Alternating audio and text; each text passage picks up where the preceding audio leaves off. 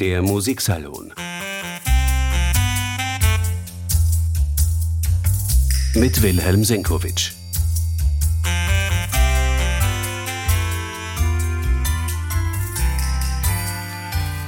Am 15. November musiziert das Gattore Band im Wiener Konzerthaus neben Werken von Josef Haydn und Bela Bartok das letzte der Streichquartette von Franz Schubert. Das ist ein Werk jener rätselhaften Spätphase, in der Schubert nicht nur das Tor zur Romantik aufgestoßen hat, sondern eigentlich in gewisser Weise auch der musikalischen Moderne schon den Weg ebnet. Willkommen bei einem Musiksalon auf den Spuren eines Komponisten, der sich, wie er selbst meinte, den Weg zur großen Symphonie bahnen wollte. In Wahrheit hat er der Musikgeschichte ungeahnte Räume erschlossen.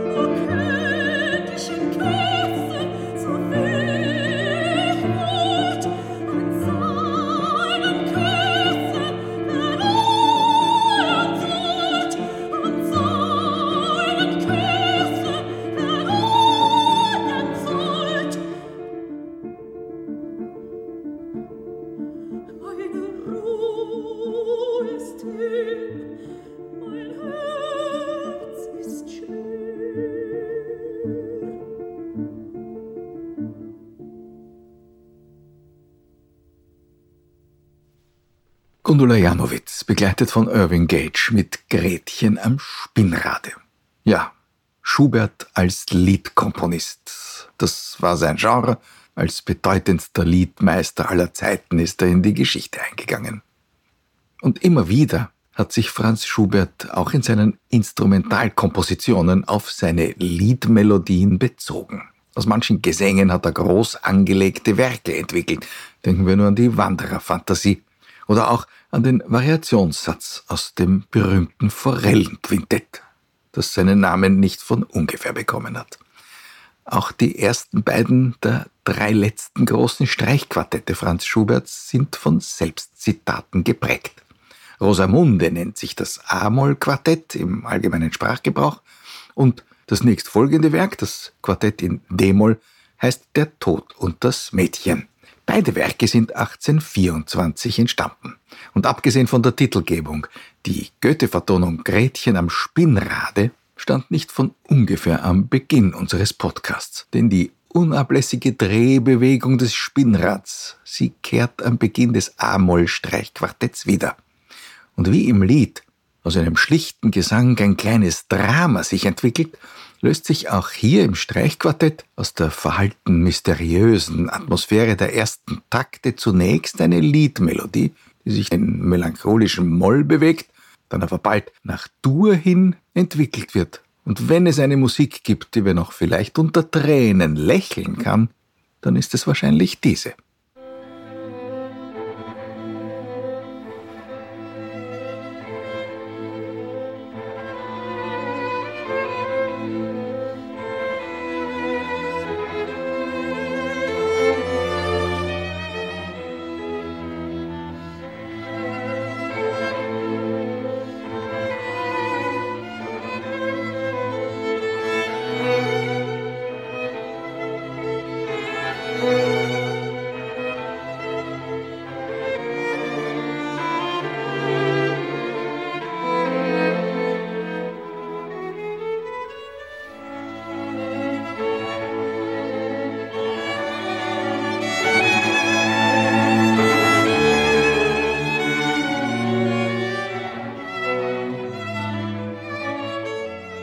Musik des Jahres 1824. Franz Schubert hat die klassischen Vorbilder längst hinter sich gelassen, hat einen ganz eigenen Stil gefunden.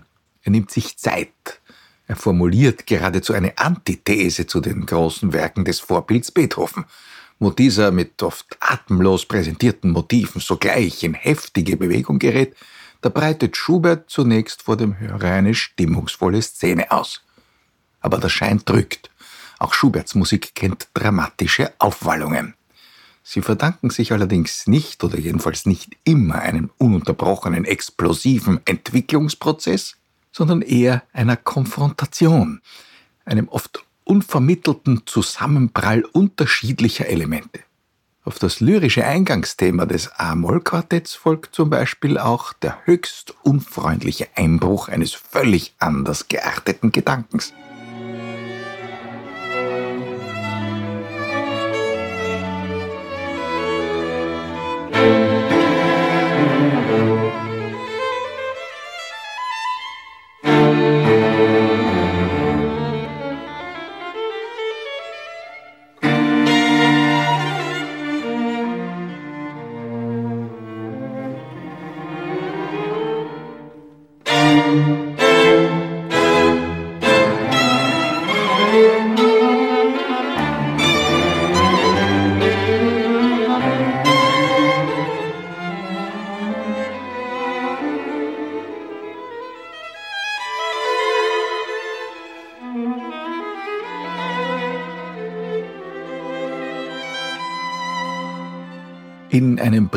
Schreibt Franz Schubert zur Entstehungszeit dieser Musik. Er denke gerade daran, sich mit drei Streichquartetten und dem zur selben Zeit komponierten Oktett den Weg zur großen Symphonie zu bahnen.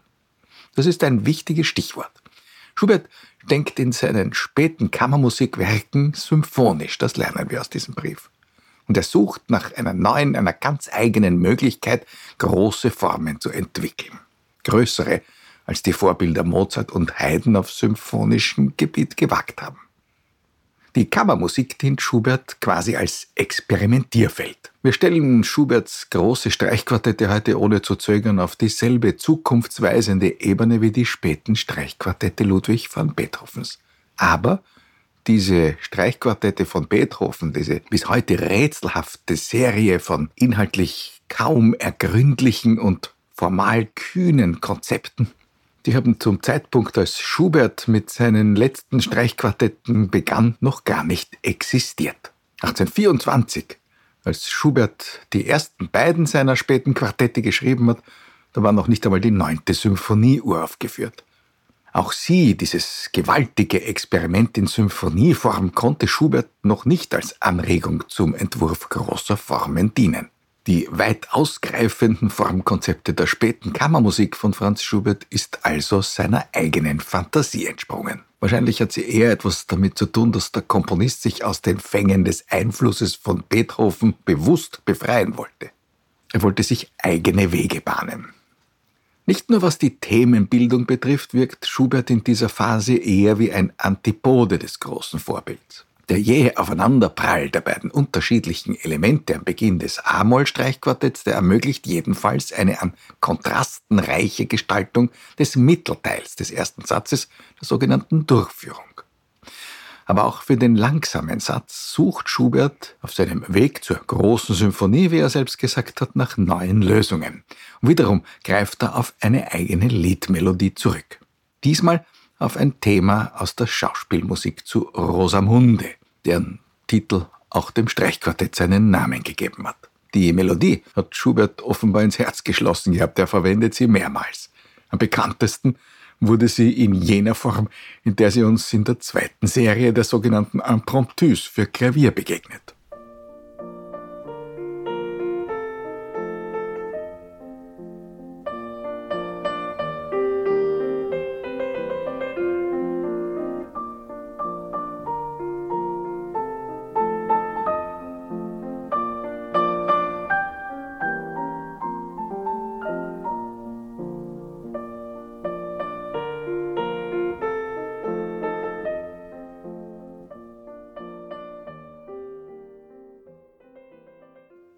Und so klingt diese Melodie im Original.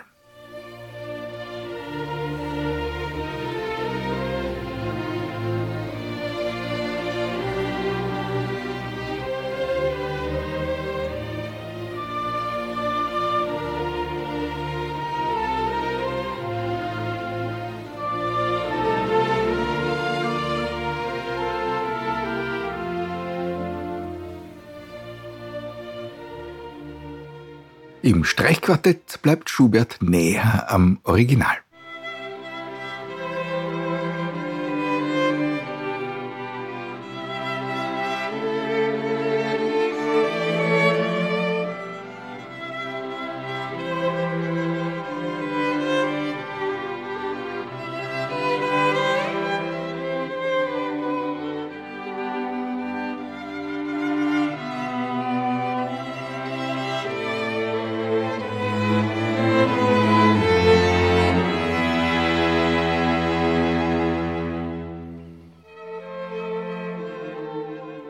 Musikfreunde, die sowohl die Klavierfassung in den Impromptus als auch diese Streichquartettfassung dieser Melodie kennen, die werden die Unterschiede zwischen diesen beiden eigenen Bearbeitungen Schuberts bemerkt haben.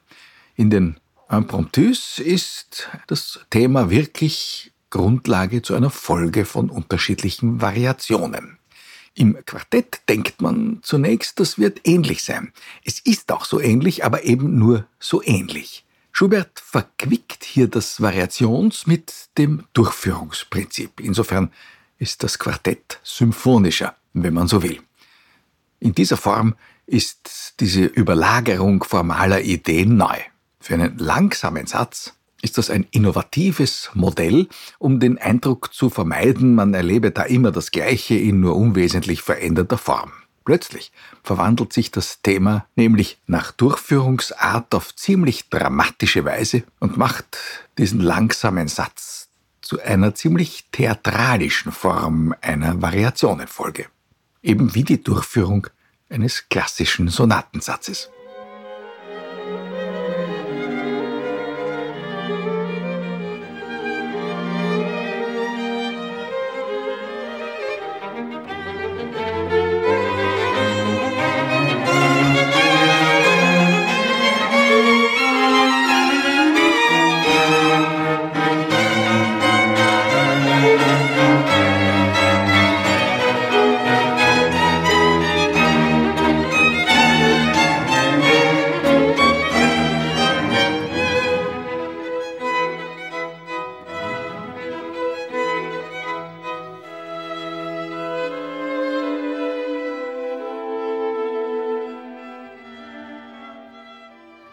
Diesen Aufwallungen kehrt das Thema sanft in erneuerter Gestalt zurück. So ähnlich, aber wiederum nur so ähnlich wie am Anfang. Interessant ist dann, wie Schubert die beiden Mittelsätze inhaltlich und gestalterisch miteinander verknüpft. Wenn er sagt, er will sich den Weg zur großen Symphonie bahnen, dann heißt das ja auch, er will die einzelnen Sätze eines solchen groß angelegten zyklischen Werks miteinander verbinden. Hören wir den sanften Durschluss des Rosamunde-Satzes und den Mollbeginn des folgenden Menuetts. Der klingt wie ein melancholisch schwebender Kommentar zum vorangegangenen. Fast wie eine sehr entfernt verwandte weitere Variation des Liedmotivs.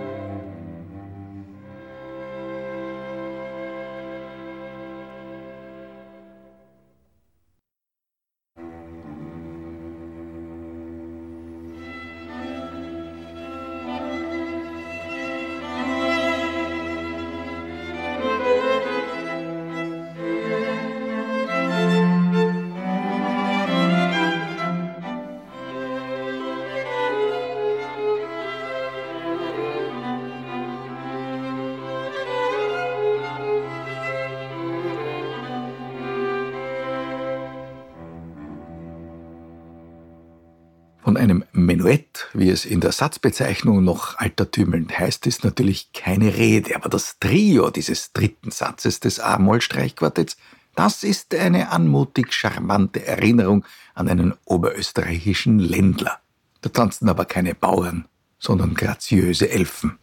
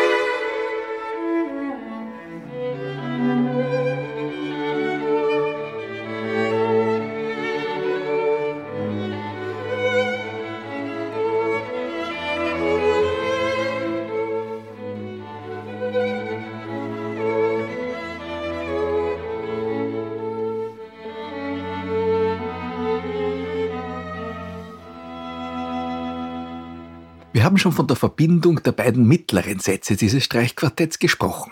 Hören wir nun, wie das tänzerisch elegante Finale im Tonfall an das eben gehörte Trio des Menuetts anknüpft.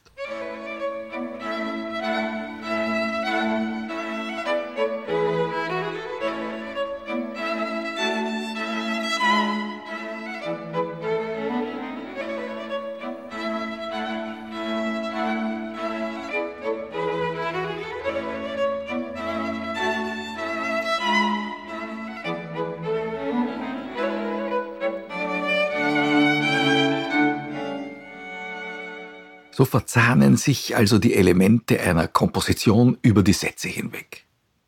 Und im Finale knüpft Schubert im weiteren Verlauf dann an die Geschehnisse des Kopfsatzes an. Der tänzerische Rhythmus wird beibehalten, er lädt sich aber in der Bewegung und vor allem im harmonischen Verlauf dramatisch auf. Erst nach einem schockartigen Aufprall gewinnt der leichtergewichtige Anfangston nach und nach dann wieder am Boden.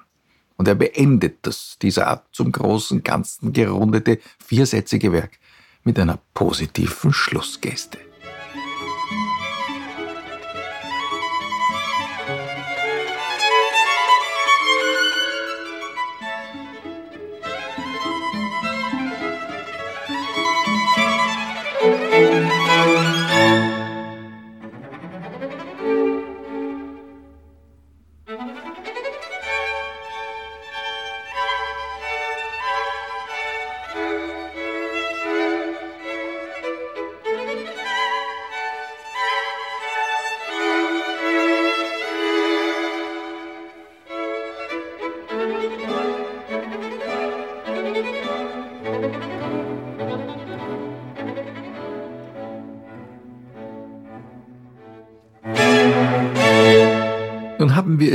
A-Moll-Streichquartett aus dem Frühjahr des Jahres 1824 mit einem primär melodisch bestimmten Werk des Liedkomponisten Schubert zu tun. Der Kontrast könnte nicht größer sein. Am Beginn des folgenden Streichquartetts aus demselben Jahr, es steht in D-Moll, da reißen uns die ersten Takte sofort in eine wild bewegte, zerklüftete Klangwelt. Für gesangliche Melodik findet sich da kein Platz.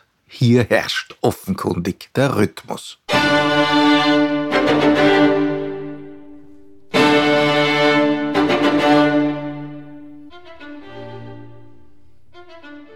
Wenn wir davon sprechen konnten, dass Schubert mit seinem A-Moll-Streichquartett eine extreme Gegenposition zur Formenwelt eines Ludwig van Beethoven geschaffen hat, dann wäre diese Musik eigentlich die Antwort auf die extreme Bewegungsenergie etwa der fünften Symphonie von Beethoven. Und wie dort der berühmte Schicksalsrhythmus den ersten Satz voll und ganz beherrscht, auch in den folgenden Sätzen ostentativ immer wiederkehrter Nahtstellen, zieht Schubert in seinem D-Moll-Streichquartett das heftig pulsierende rhythmische Motiv, mit dem das Quartett beginnt, durch den ganzen ersten Satz. Namentlich die Triolenbewegung, die ja sehr prägnant ist. Die findet sich dann in unterschiedlichsten Beleuchtungen in allen Stimmen. Manchmal im schroffen Unisono im Forte, dann wieder fast unmerklich, aber prägend in der einen oder anderen Begleitstimme. Jedenfalls durchpulst diese Triolenbewegung sogar das lyrische Seitenthema.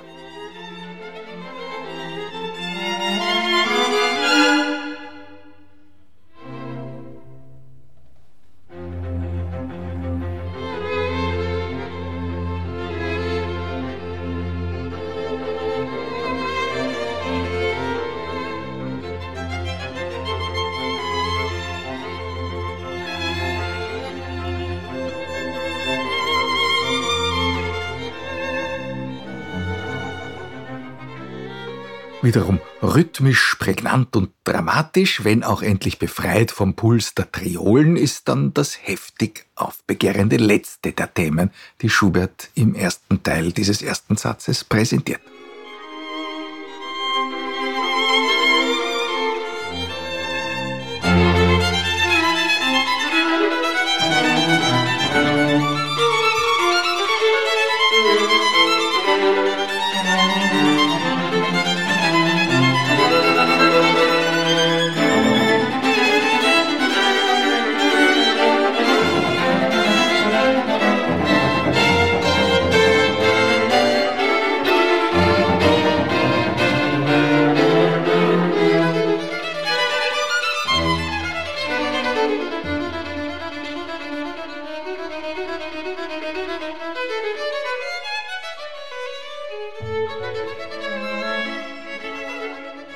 Dieses letzte Thema beherrscht dann den zerklüfteten, heftig modulierenden Mittelteil des Satzes, die Durchführung, in der die anderen Themen eigentlich keine Chance haben, bis sich dann behutsam wieder die unverwechselbaren Triolen herauslösen, zunächst im Pianissimo, dann steigernd und damit die Wiederkehr des Hauptthemas vorbereiten.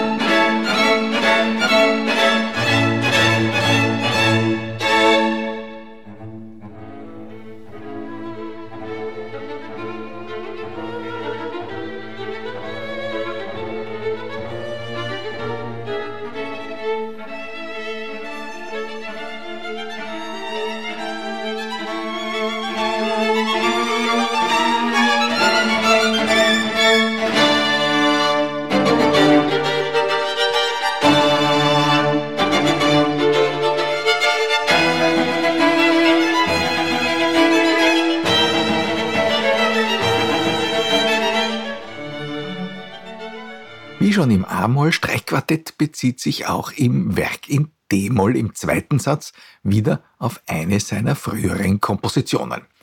Diesmal ist es das Lied Der Tod und das Mädchen. Genau genommen dessen zweiter Teil, der ruhig magische Gesang des Todes.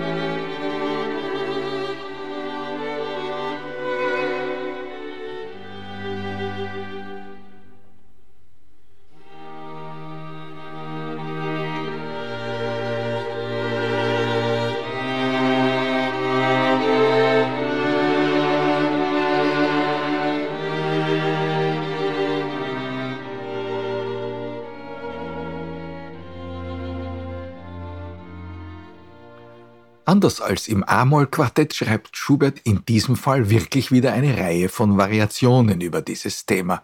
Zunächst einmal typische Figuralvariationen, in denen die Melodie nahezu unverändert erkennbar bleibt. Dann aber gibt es einen imaginären Dialog, in dem man irgendwie doch auch noch die Stimme des Mädchens zu vernehmen scheint. Ein schroffer Aufeinanderprall zweier Welten. Und dem folgt dann eine ganz lyrisch weltentrückte Variation, visionär, unwirklich und jedenfalls das Werk eines Liedmeisters.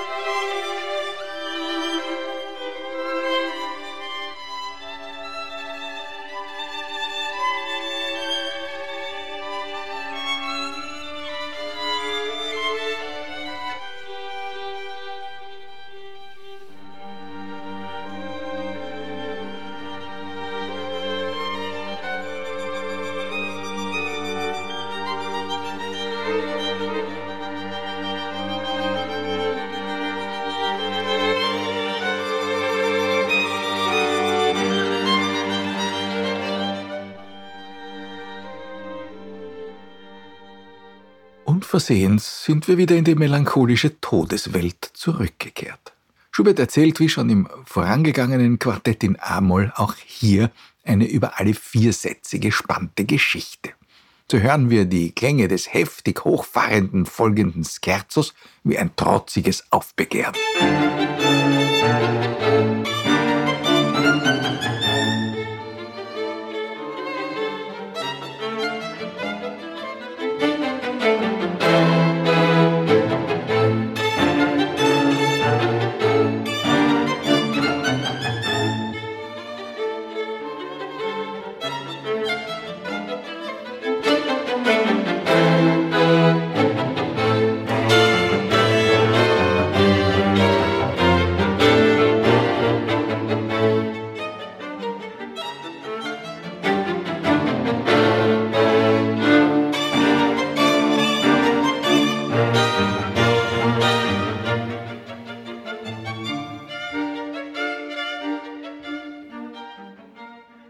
Hier wieder heftige Kontraste, wie schon im vorangegangenen Variationssatz. Im Trio des Scherzos eine lyrisch verträumte Antwort auf die kraftvollen Akzente, mit denen der Satz beginnt.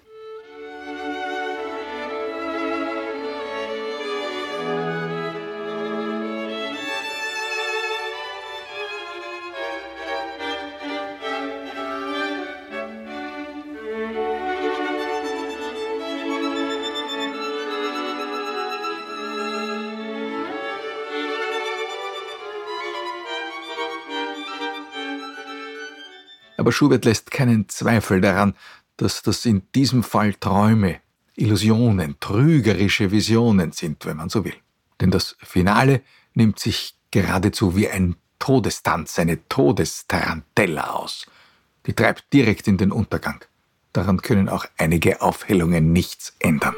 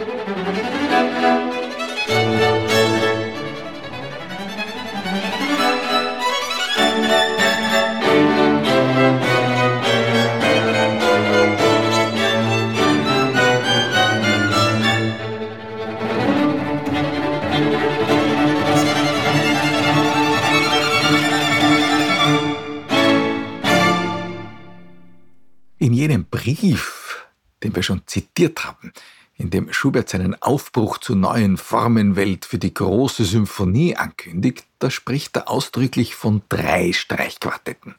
Entstanden sind 1824 aber nur die beiden in A-Moll und D-Moll.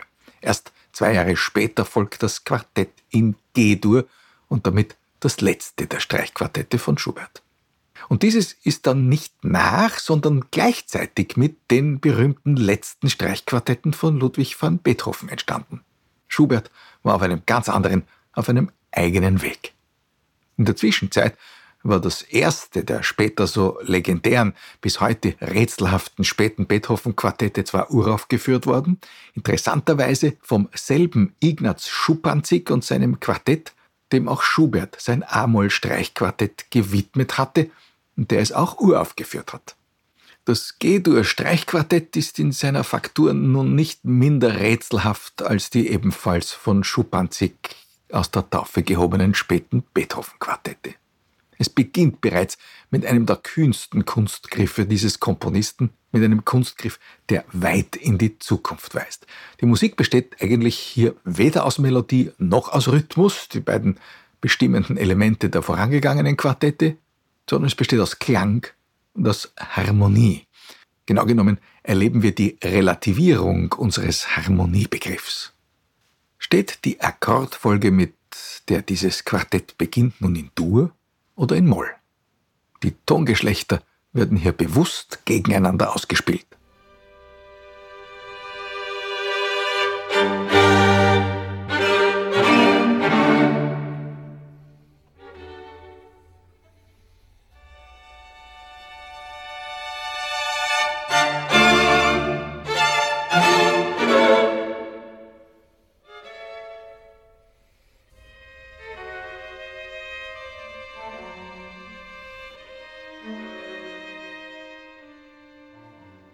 Spannungsverhältnis von Dur und Moll, das prägt in der Folge das gesamte viersätzige Streichquartett. Ambivalente harmonische Vorgänge spielen hier eine eminente Rolle. Es ist vielleicht kein Zufall, dass Gustav Mahler, der Schuberts formalen Erfindungen so viel verdankt, genau diesen Dur-Moll-Wechsel, den Schubert hier so genial vormacht, in seiner sechsten Symphonie noch einmal aufnimmt.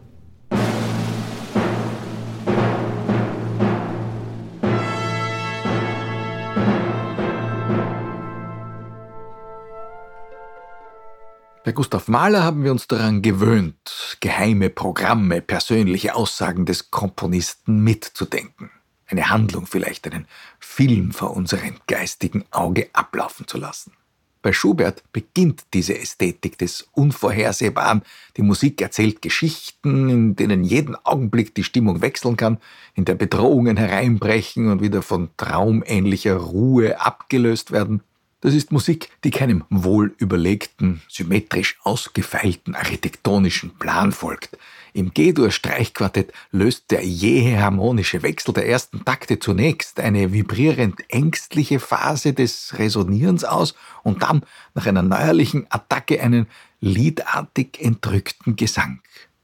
Der scheint nun richtungslos in sich zu kreisen. Das ist Musik, die wirklich nur von Franz Schubert stammen kann.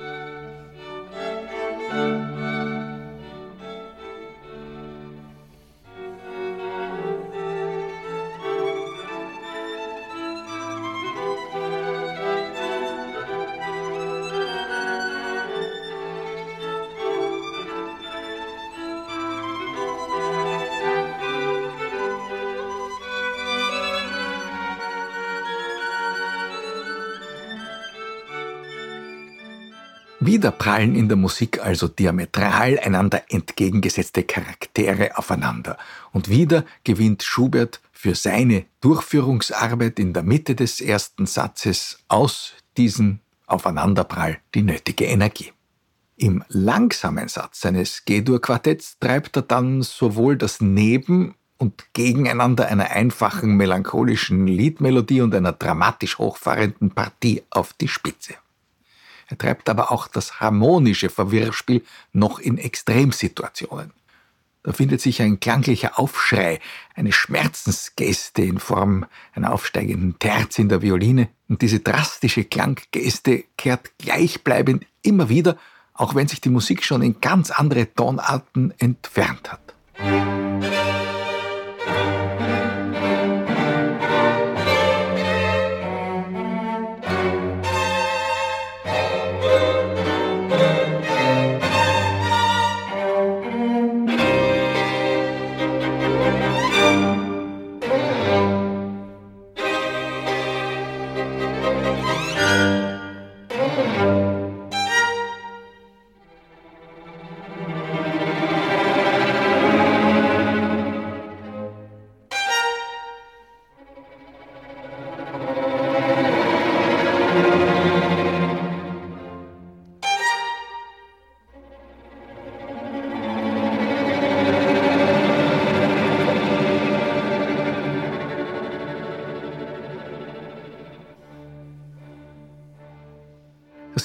Einprägsame, ja irritierende Klanggesten, die Schubert hier erfindet.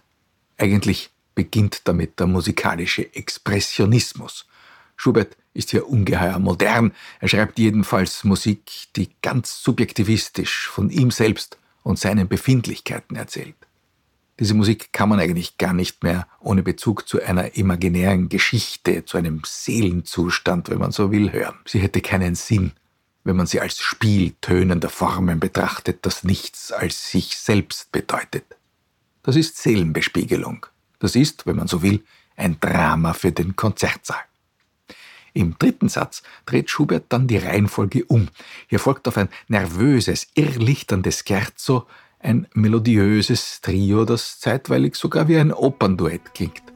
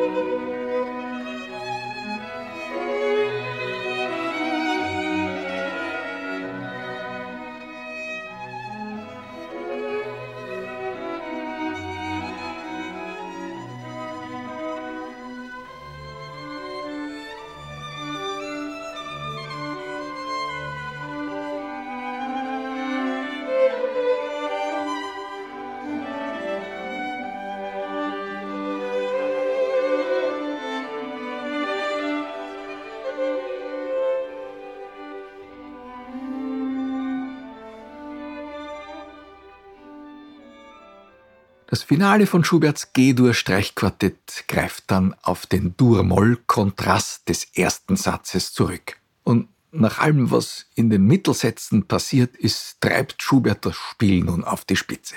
blenden wir vielleicht noch einmal zurück zum Anfang dieses ungewöhnlichen Streichquartetts. Wie schon gesagt, symmetrische Baupläne für eine hübsche Klangarchitektur, die waren Schubert fremd. Er hat Geschichten erzählt. Und nach allem, was wir in diesem Quartett in den ersten drei Sätzen erlebt haben, verstehen wir nun knapp vor dem Ende eine Passage aus dem ersten Satz besser, die im ersten Moment vielleicht ganz rätselhaft anmutet. Dort, wo im Sonatensatz die Reprise einsetzt, wo also das Hauptthema, der Anfang der Musik zurückkehren sollte, steht bei Schubert tatsächlich eine Reprise, eine Wiederkehr, aber wie hat sich diese Musik charakterlich verändert nach allem, was ihr in der Durchführung widerfahren ist? Sie kann nicht mit der auftrumpfenden Geste zurückkehren, mit der sie begonnen hatte. Sie sinkt vielmehr ermattet in sich zusammen. Hören wir den Beginn des Quartetts.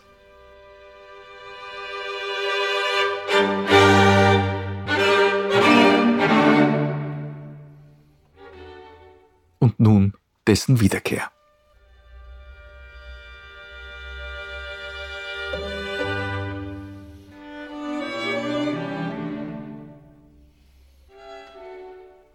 Im Finale zieht Schubert nun Bilanz. Er multipliziert den Aufeinanderprall von Dur und Moll zu einem musikalisch harmonischen Spielkabinett. Scheinbar launig bewegt, aber immer wieder unterminiert und heftig irritiert.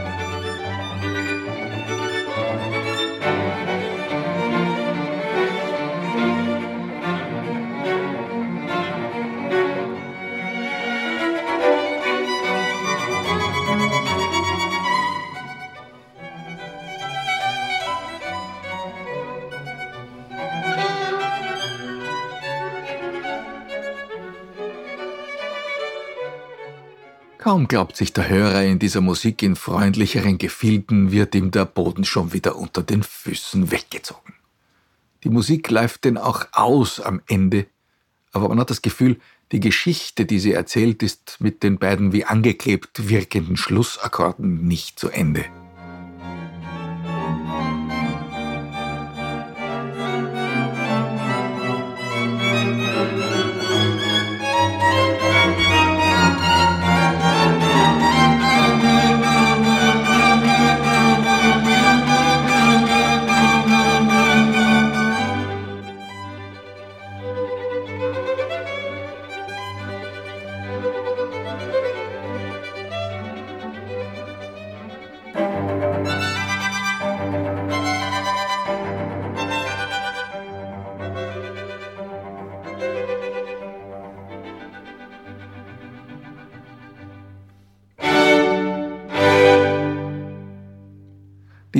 Doppelbödigkeiten treibt der Komponist Schubert zwei Jahre später in seinem letzten Lebensjahr dann in den ebenso riesenhaft angelegten Klaviersonaten und im Streichquintett noch weiter. Irgendwie hat man den Eindruck, da beginnt wirklich die musikalische Moderne, der musikalische Subjektivismus. Er startet in den ersten Tagen der Romantik sozusagen. Ja, und wo bleibt, werden Sie jetzt fragen, die Symphonie? Schubert wollte sich doch den Weg zur großen Symphonie bahnen. In Wahrheit hat er sie unmittelbar nach den beiden Quartetten in A-Moll und D-Moll mit seiner großen C-Dur-Symphonie bereits geschrieben. Er hatte den Weg längst gefunden. Wie seine große Symphonie klingen könnte, das hatte er ja schon zwei Jahre vor den beiden Streichquartetten in A-Moll und D-Moll mit der H-Moll-Symphonie vorweggenommen. Dass sie die große Unvollendete geblieben ist, hat wohl mit den Irritationen Schuberts zu tun, der vielleicht von der eigenen Courage überrascht war, vielleicht vor ihr zurückgeschreckt ist. Im Dezember 1820, also mehr als drei Jahre vor dem A-Moll-Streichquartett, hat er bereits ein Streichquartett in C-Moll zu komponieren begonnen. Und das ist schon ganz in jener subjektivistischen, modernen, hochromantischen Tonsprache verfasst, die für das Spätwerk von Schubert dann so charakteristisch werden sollte. Auch von diesem C-Moll-Streichquartett ist nur ein Satz überliefert, das Unvollendete unter den Streichquartetten. Beschließen wir unsere Tour d'Horizon mit einer Kostbarkeit aus den Rundfunkarchiven. Das Kohlisch-Quartett das beherrschende Streichquartett im Wien der Zwischenkriegszeit, das sich vor allem um die zeitgenössische Musik der Schönberg-Schule verdient gemacht hat, hat im amerikanischen Exil eine technisch gewiss nicht perfekte, aber historisch umso interessantere Aufnahme dieses Quartettsatzes in C-Moll gemacht. Er dokumentiert die wienerische Musiziertradition und den Zugang, den die Zeitgenossen der Wiener Moderne zur Musik Franz Schubert gefunden hatten. Und wenn man durch alle technischen Unbilden der historischen Aufnahme hindurchhört, dann fühlt man, aufregender sind die Zeiten nicht geworden. Musik